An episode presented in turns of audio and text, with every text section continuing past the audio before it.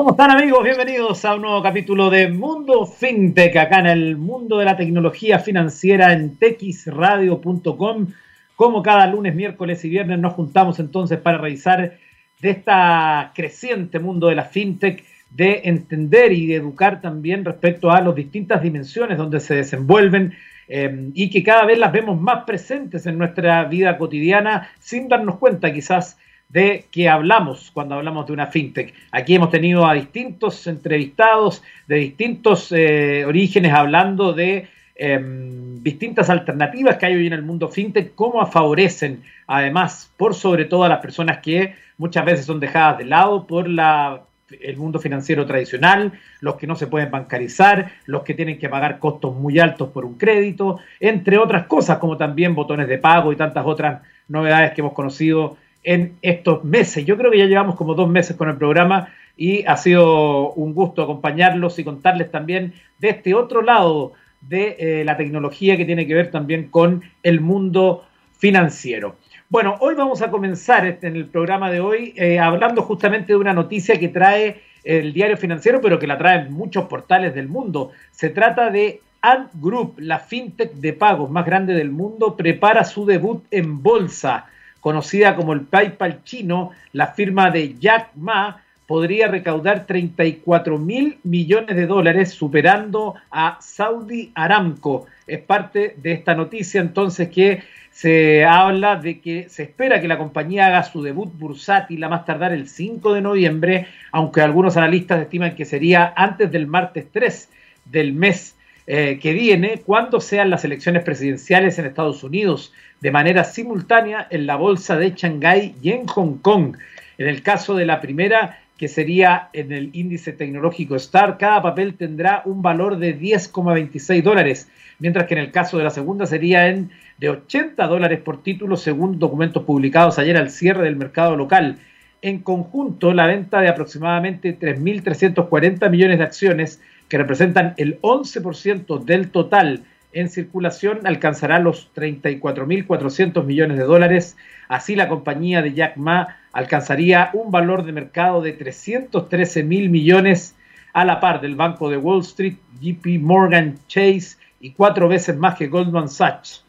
Comillas, ha sido un buen año para la IPO en Asia, pero este es difícil de pasar por alto y creo que todos sienten que le irá bien en el mercado secundario considerada la mayor fintech del mundo, Ant Group es la matriz de la plataforma de pago móvil Alipay y es controlada entonces por el fundador de Alibaba. Según el diario español El Economista, en su solicitud para abrirse a la bolsa, Ant Group reveló que en los seis primeros meses de 2020 generó utilidades por 21.923 millones de yuanes, unos 3.263 millones de dólares, multiplicando por 11 sus ganancias de 1.892 millones de yuanes del mismo periodo en 2019, mientras que los ingresos crecieron un 38%.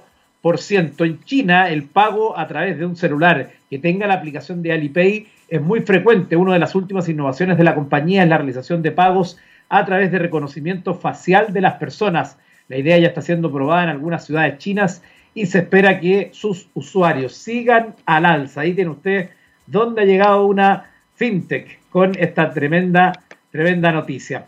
Bueno, nos queremos saltar en Entrepreneur, donde hay cinco tendencias fintech durante la pandemia, muchas de ellas que hemos revisado en otros episodios de nuestro programa que usted también puede revisar on demand.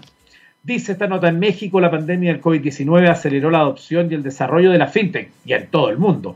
Tan solo en los primeros meses del confinamiento el país superó el número de operaciones de estas empresas hasta alcanzar los niveles que se tenían previstos para los próximos cinco años, de acuerdo con la consultora Legal Paradox. Desde el año 2016 los emprendimientos fintech en México han crecido a una tasa promedio anual del 23%, según el FinTech Radar México 2020 de Finovista, lo cual implica que la demanda de servicios de este tipo de empresas continúa al alza Además, está aprovechando las circunstancias actuales para convertirse en jugadores claves en los servicios financieros. Dice esta nota que el 70% de las fintech que operan en el país están concentradas en la Ciudad de México. Sin embargo, es de esperarse que debido a la pandemia el ecosistema fintech se vuelva más diverso, con empresas nacientes cada vez más innovadoras y que se expandan a otras ciudades del país, que serán claves para su desarrollo y experiencia. Y bueno, justamente como yo les decía al comienzo, aquí se habla entonces de cinco tendencias que se podrán ver durante la pandemia. Uno,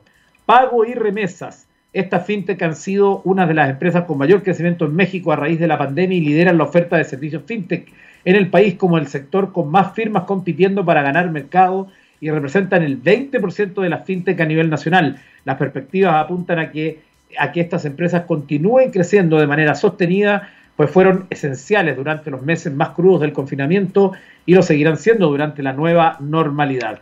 Segunda tendencia, tecnologías empresariales para instituciones financieras. Este segmento también ha tenido una notable evolución durante los primeros meses de este 2020, con un crecimiento del 39% respecto al año anterior, lo que indica que las instituciones financieras demandan más desarrollos de soluciones tecnológicas para realizar operaciones con mayor rapidez, seguridad y accesibilidad. Tres, aseguradora, con 39 startups y un crecimiento del 46% respecto al año anterior. El, segmento Insurtech sobresale con uno de los como uno de los favoritos durante la pandemia. Para el boom de este sector podría cambiar el panorama de la fintech como las conocemos hoy en México, ya que solo representan el 9% del mercado, pero de continuar con esta tendencia, sin duda, esta cifra cambiará en el corto plazo y podría consolidarlo como uno de los sectores más sobresalientes.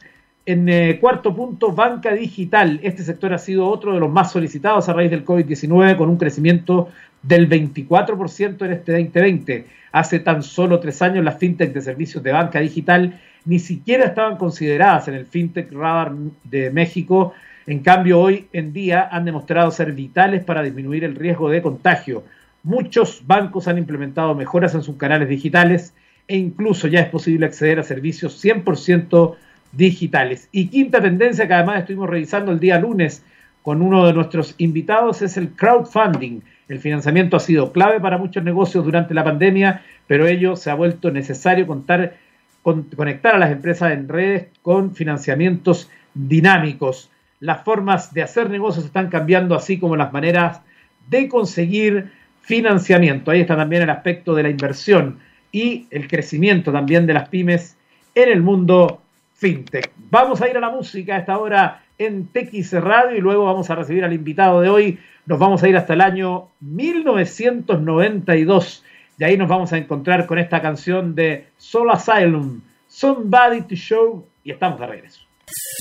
Estamos de vuelta en nuestro mundo fintech acá en TX Radio y a continuación le damos la bienvenida a nuestro programa a Andrés Mate, director de Platanus Ventures. ¿Cómo estás, Andrés? Buenas tardes, gracias por acompañarnos.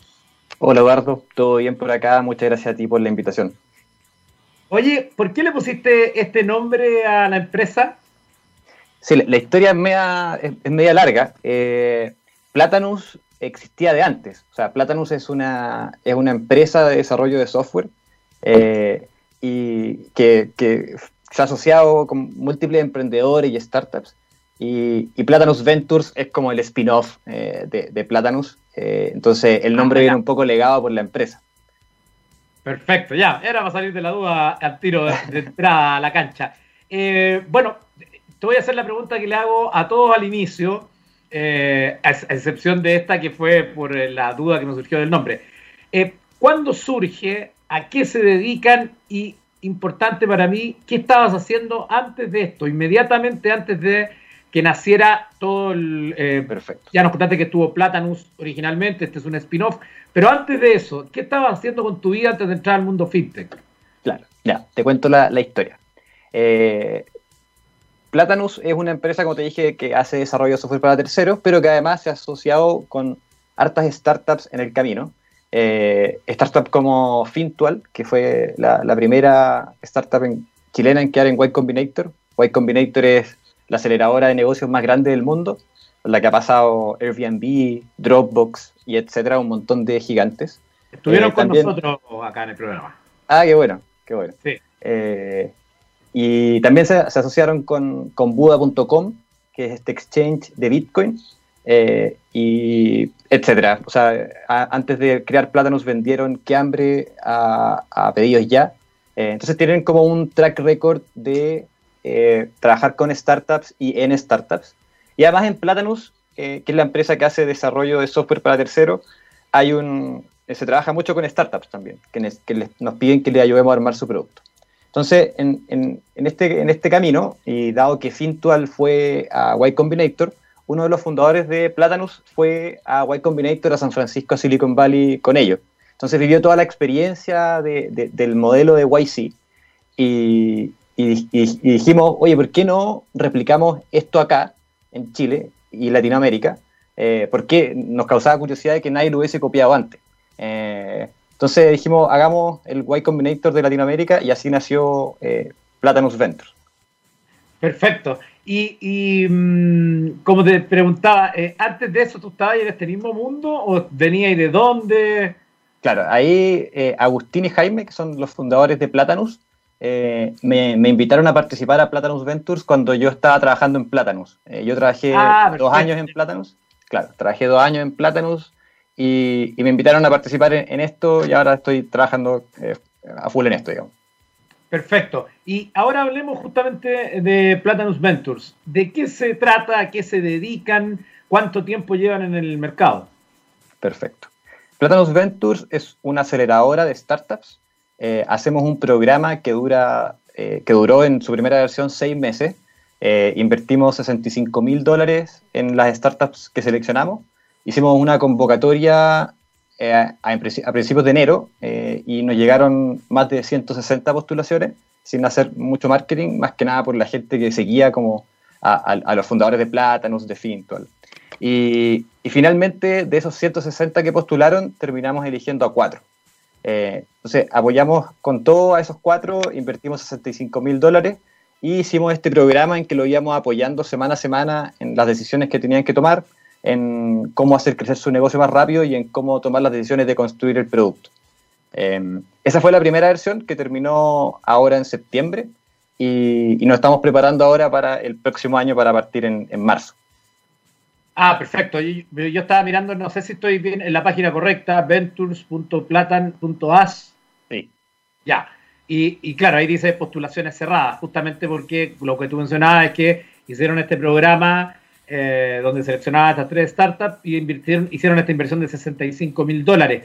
Em, y ya vamos a hablar del futuro, ¿ah? porque quizás es interesante también proyectar un poco y, qué hay que hacer en el fondo para eh, poder arrancar eh, con ustedes. Pero te quería preguntar de las tres que eligieron, em, ¿en qué se basaron en el fondo para decidir cuál, cuál van a ayudar y cómo es la ayuda concreta? Que también eso cuando uno habla de la aceleradora sería mm. interesante que tú nos pudieras traspasar la experiencia de decirnos qué efectivamente es lo que hacen para impulsar a esa startup. Perfecto. Sí, el, plan original era elegir a estas tres startups, pero finalmente terminamos eligiendo a cuatro. Eh, nos convenció mucho una cuarta, entonces eh, decidimos flexibilizarnos un poco. Y, bueno, de, qué se trata el programa? Eh, básicamente es dar apoyo y eh, experiencia de founders más experimentados, como los fundadores de Finto, Buda, etcétera, en reuniones que son semana a semana eh, y que en el fondo van guiando las decisiones eh, que tienen que tomar la startup en el día a día y también decisiones más estratégicas. O sea, los apoyan y les dan su opinión y, eso es como el, plato principal, te diría yo, del programa. O sea, tener acceso a esta red de fundadores muy capos eh, que es difícil de acceder de otra manera. Entonces, y en, el tiempo, obviamente, en la medida que hagamos bien la pega, esta red se, va a ir aumentando, va a ir creciendo y va a ir mejorando en calidad. Entonces, la idea es ir armando esta red de, fundadores muy, muy capos.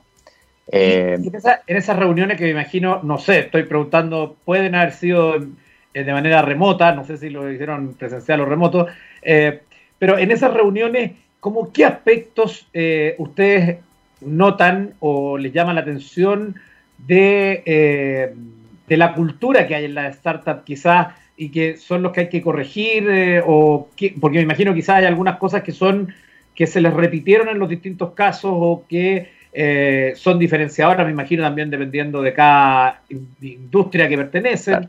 ¿Qué elementos ahí tienen como ahora que ya lo hicieron? Claro, claro.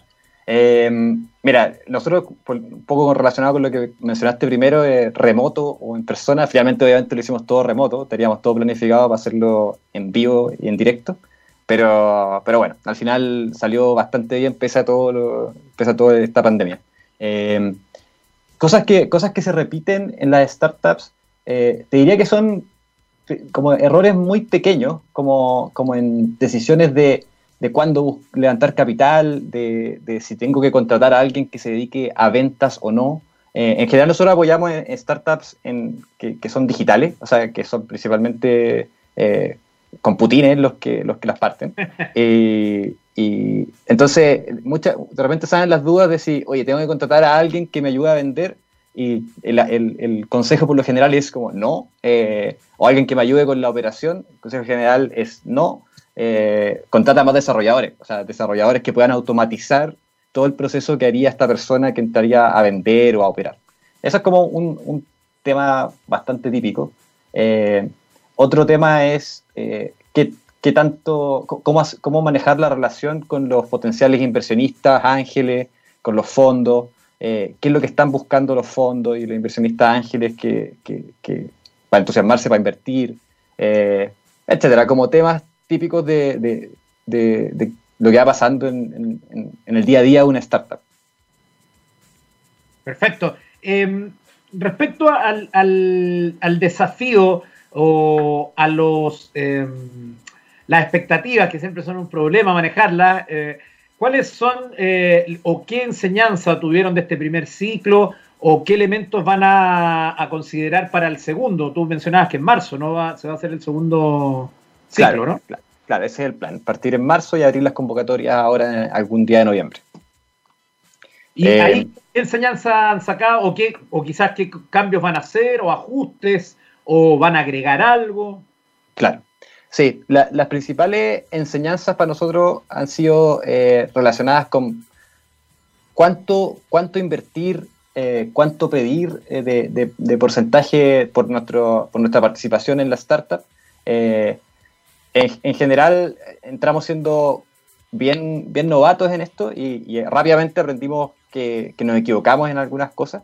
Eh, por ejemplo, en que teníamos que, pedimos el 10% a la startup por participar en el programa y por los 65 mil dólares y nos dimos cuenta rápido que, que debía haber sido menos. Eh, porque es importante para la startup en el futuro tener espacio para levantar más capital.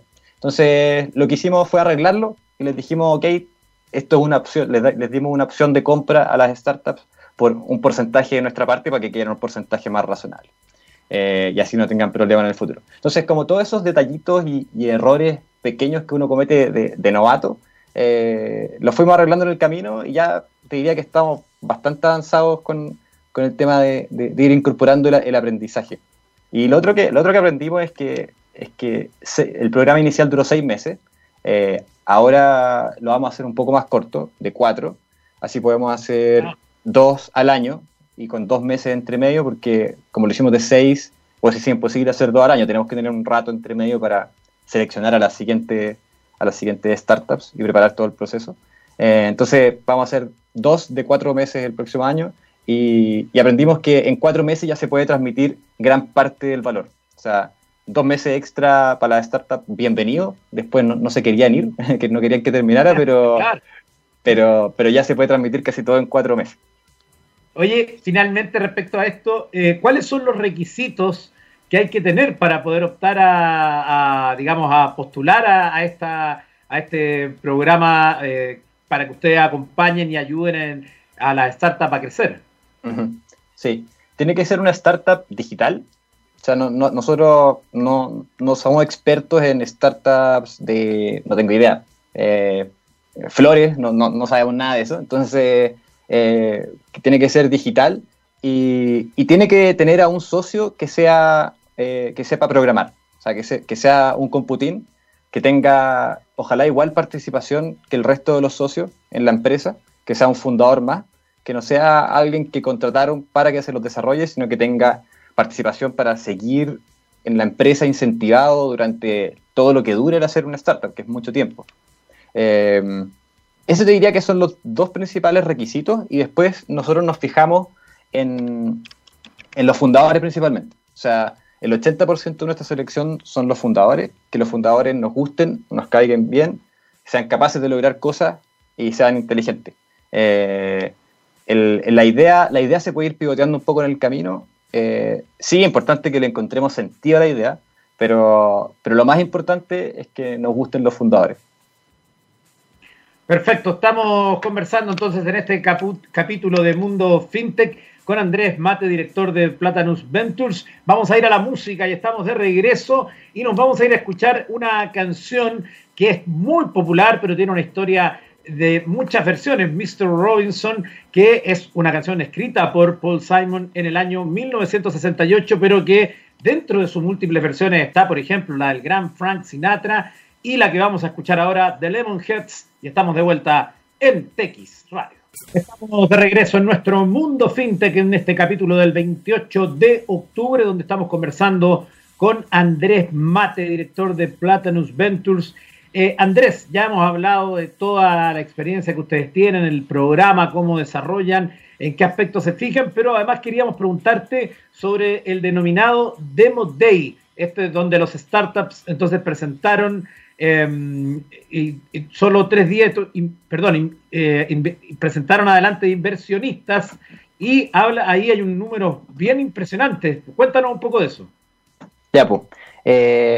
Tradicionalmente, para los fundadores de las startups, el proceso de levantamiento de capital es súper latero, o sea, es lento, eh, los desenfoca, o sea, le dedican mucho tiempo a dedicarse a vender sus acciones de su empresa en vez de eh, vender y construir su producto. Eh, entonces, lo que, lo que decidimos fue hacer un demo day. ¿De qué se trata esto? Es una instancia que la hicimos con un streaming en vivo, en que las startups presentan frente a un grupo seleccionado de 80 inversionistas. los inversionistas tuvieron que postular para participar de esta instancia. entonces, el evento fue cortito, duró media hora y después venía lo que nosotros llamamos una ronda de financiamiento virtual. Eh, la ronda de financiamiento virtual eh, se trataba de que los inversionistas entraban a una página web que desarrollamos especialmente para, el evento y, eh, podían invertir en las startups. O sea, ellos decían, yo quiero invertir 10 mil dólares a esta valorización y bueno, y, con esa sencillez, porque fue, era muy fácil para un inversionista invertir, le, terminaron levantando las startups más de 380 mil dólares en tres días más de 300 millones de pesos. Eh, para nosotros fue, fue un éxito eh, y, además los dejó muy bien parados para, después también, porque eh, después siguieron levantando un poco más de capital, pero ya no estaban, con, no, estaban como asustados de que se les iba a caer la plata porque ya habían levantado una buena cantidad de dinero antes. Entonces pudieron negociar un poco mejor, les dio un poco más de, de ventaja, entre comillas, para, para, llegar a mejores deals con los otros fondos inversionistas ángeles. Perfecto, mira, qué increíble la cómo aprovechando además la misma tecnología se puede hacer esta ronda de inversión con un resultado impresionante, con los números que tú, que tú, nos, que tú nos cuentas. Lo más, lo, más, lo más impresionante para mí fue que fue en poco tiempo, o sea, tres días. En tres días pudieron levantar plata para harto rato. Eh, entonces, eh, tradicionalmente toma meses ese proceso y es muy desgastante, es muy, es muy lento, es aburrido para los fundadores hacer este proceso de levantamiento de capital porque tienen que hacer 50 veces la misma presentación a, un inversionista. Entonces aquí la hacen una vez, eh, tienen a una audiencia dispuesta a invertir porque les dijimos, no vengáis al demo de es que no estáis dispuestos a meter plata. Eh, entonces solamente dejamos pasar medio seleccionado con pinza, eh, terminaron viendo, yendo los de los fundadores de Corner Shop, los de Fintual, eh, varios emprendedores que empiezan como a, alimentar de nuevo el, ecosistema. Eh, entonces fue, fue bien satisfactorio el, evento, lo pasamos muy bien, estuvo entretenido el, jugar a ser un poco productor de, tele. Oye, eh, finalmente Andrés, me gustaría preguntarte sobre tu visión, ahora más allá del trabajo que ustedes hacen en particular, de cómo ves tú actualmente este, justamente este ecosistema donde están las fintech, pero también donde están las startups. ¿Cuál es eh, tu visión respecto al momento en que estamos y quizás qué es lo que va a venir en los próximos meses? Sí. Mira, yo creo que en Chile de a poco se ha estado armando eh, un ecosistema un poquito más potente en términos de las startups que están saliendo. Todos conocen Corner Shop, eh, eh, pero de a poco están saliendo otras startups, como, como Justo, por ejemplo, que, que acá que quedó en la generación anterior de Y Combinator también. A, a, nuestras startups, a dos de las tres startups que postularon a Y Combinator, las llamaron a dos a la entrevista final, que las tienen en los próximos, los próximos días. Entonces, de a poco se está formando como, un ecosistema de startups que realmente pueden eh, llegar a ser de nivel mundial. Eh, y nosotros, nosotros en el fondo queremos ser un poco el centro de, eso. Eh, y, pero yo creo que, yo creo que de, a poco, de a poco también el ecosistema del, mundo del capital, del venture capital, también está evolucionando. nosotros con el Demo Day llegaron más de 40 ofertas para, las startups eh, y la mayoría de esas ofertas eran de inversionistas ángeles que nunca habían invertido antes eh, en startups. Entonces, nosotros sentimos que habilitamos a un montón de inversionistas ángeles para que pudieran invertir desde ahora en adelante y las startups obviamente van a tener eh, a su disposición más capital para intentar hacer sus negocios. Entonces, yo tengo la sensación de que, de que es en Chile en particular está creciendo harto, bueno, y en Latinoamérica. En Latinoamérica hay una especie de boom del mundo startup. los fondos de, capital de riesgo lo, están como bien interesados en esto. Y, y es cierto que en Chile también está pasando ese mismo efecto, un poco arrastrado por, por, por estas empresas que postulan y quedan en Y Combinator. Eh, se empieza a generar como esta retroalimentación de, de los fundadores más experimentados que le dan consejo a los fundadores nuevos. Sea, entretenido ir, ir estando aquí como al medio de, esa red.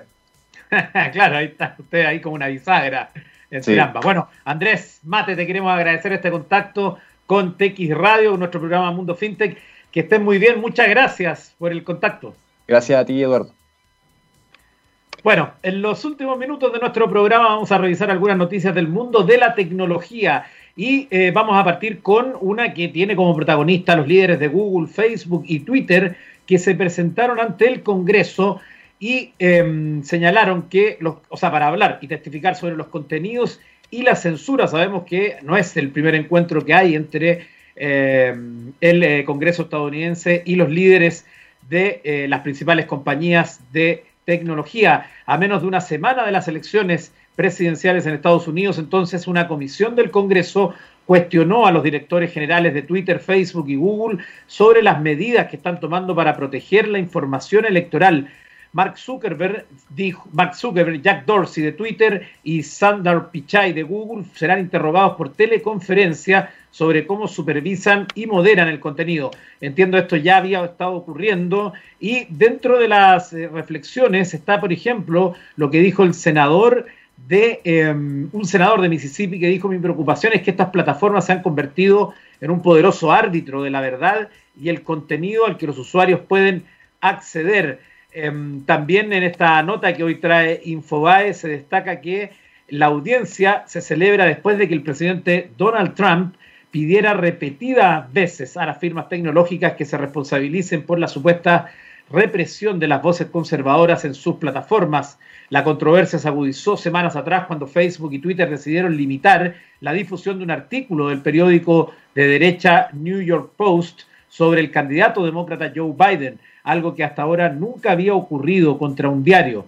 El artículo, que no fue confirmado por otros medios periodísticos, asegura basarse en emails del hijo de Biden, supuestamente conseguidos por políticos republicanos. Una información que está en desarrollo. Además, eh, incluso uno de los eh, parlamentarios le ha dicho a Jack Dorsey, el creador de Twitter, que se fue y que después volvió, que eh, quién lo eligió a él como el presidente de la compañía, intentando a que se tratara de un sistema democrático, una cuestión que ha generado varios comentarios. También queremos destacar en los últimos minutos que Windows 10 planea una importante actualización de su interfaz en 2021, bautizada como Sun Valley, según Windows el sistema una renovación importante del aspecto del menú, inicio, el centro de actividades y el explorado de cara, según lo que publica el medio, se describiría a nivel interno como un proyecto revigorizante y modernizador de lo que se supone hoy en día la experiencia de escritorio de Windows. Y para los que están buscando el amor en tiempos de la pandemia, Eh, sin duda una de las aplicaciones más populares siendo Tinder, pero claro, se ha enfrentado al, eh, al confinamiento y a las diferencias que hay en, eh, en los distintos lugares. Y bueno, el anuncio que hoy se hace es que van a llegar las videollamadas a Tinder. Y entonces, eh, este aporte ya ha generado múltiples comentarios entre la gente porque algunos creen que es una buena idea, otros creen que es una terrible idea por lo que puede prestarse un tipo de servicio así. Para evitar una posible avalancha de videochats indeseados será necesario tener activada la función en nuestra configuración ya que por defecto vendrá desactivada la función de videocámara, de videollamada. Además será imprescindible que las dos personas hayan hecho match previamente. Así que esa es una de las noticias que hoy vienen de eh, las redes sociales. Y finalmente, esta sí que se promete ser una noticia picante, ¿ah? una noticia que le puede poner a la industria un poco más de sabor, una industria que la verdad está monopolizada por Google hace mucho rato. Se trata de que Apple pretende desarrollar su propio buscador web para no depender de Google. Google, recordemos que hace muchos años, eh, la mayor parte de la era de Internet comercial ha sido el buscador por excelencia eh, y a pesar de los múltiples intentos que ha hecho eh, Microsoft no ha logrado ni siquiera hacerle un poco de mella al dominio de Google, tomando solamente, por ejemplo, el último año, el 95% de las búsquedas que se hacen en Internet se hacen a través del motor de búsqueda de Google. Es por eso que cuando un gigante de la tecnología como, como Apple y se plantea lograr desarrollar su propio buscador, hay que tomárselo en serio porque probablemente pueda convertirse en, un buena, en una buena competencia. Entonces, eh, en los últimos días, dice esta nota del país, la idea ha ido generando fuerza gracias a la demanda antimonopolio presentada por el Departamento de Justicia de Estados Unidos contra Google, que puede trastocar de lleno la relación que mantienen Apple y Google. El país norteamericano acusa al buscador de dominar el mercado y expulsar a otros posibles motores web de la competencia mediante el pago de miles de millones a fabricantes de dispositivos para que lleven incorporado Google sin necesidad de instalarlo. El caso más sonado es el de Apple, a quien desembolsa hasta 8 mil millones de dólares al año, según Bloomberg, para hacer su buscador web en iPhone, iPad y Mac. Esta noticia entonces señala que en septiembre los móviles de Apple le estrenaron nuevo sistema operativo iOS 14 y que con él la compañía ha empezado a mostrar sus propios resultados de búsqueda y a enlazar directamente a los sitios web cuando los usuarios escriben consultas desde su pantalla de inicio sin pasar por Google. Aunque se espera que el juicio antimonopolio contra el buscador se demore durante años, el gobierno estadounidense podría obligar a Google a romper su acuerdo de exclusividad sobre Apple, lo que obligaría al fabricante de móviles de Silicon Valley a buscar otra alternativa. Expandirse y desarrollar su propio buscador sería lo natural, lo opina Sirdar Ramswamy en el periódico económico. En el periódico económico. La posición de Apple es muy singular porque tiene el iPhone y el iOS, controla el navegador por defecto.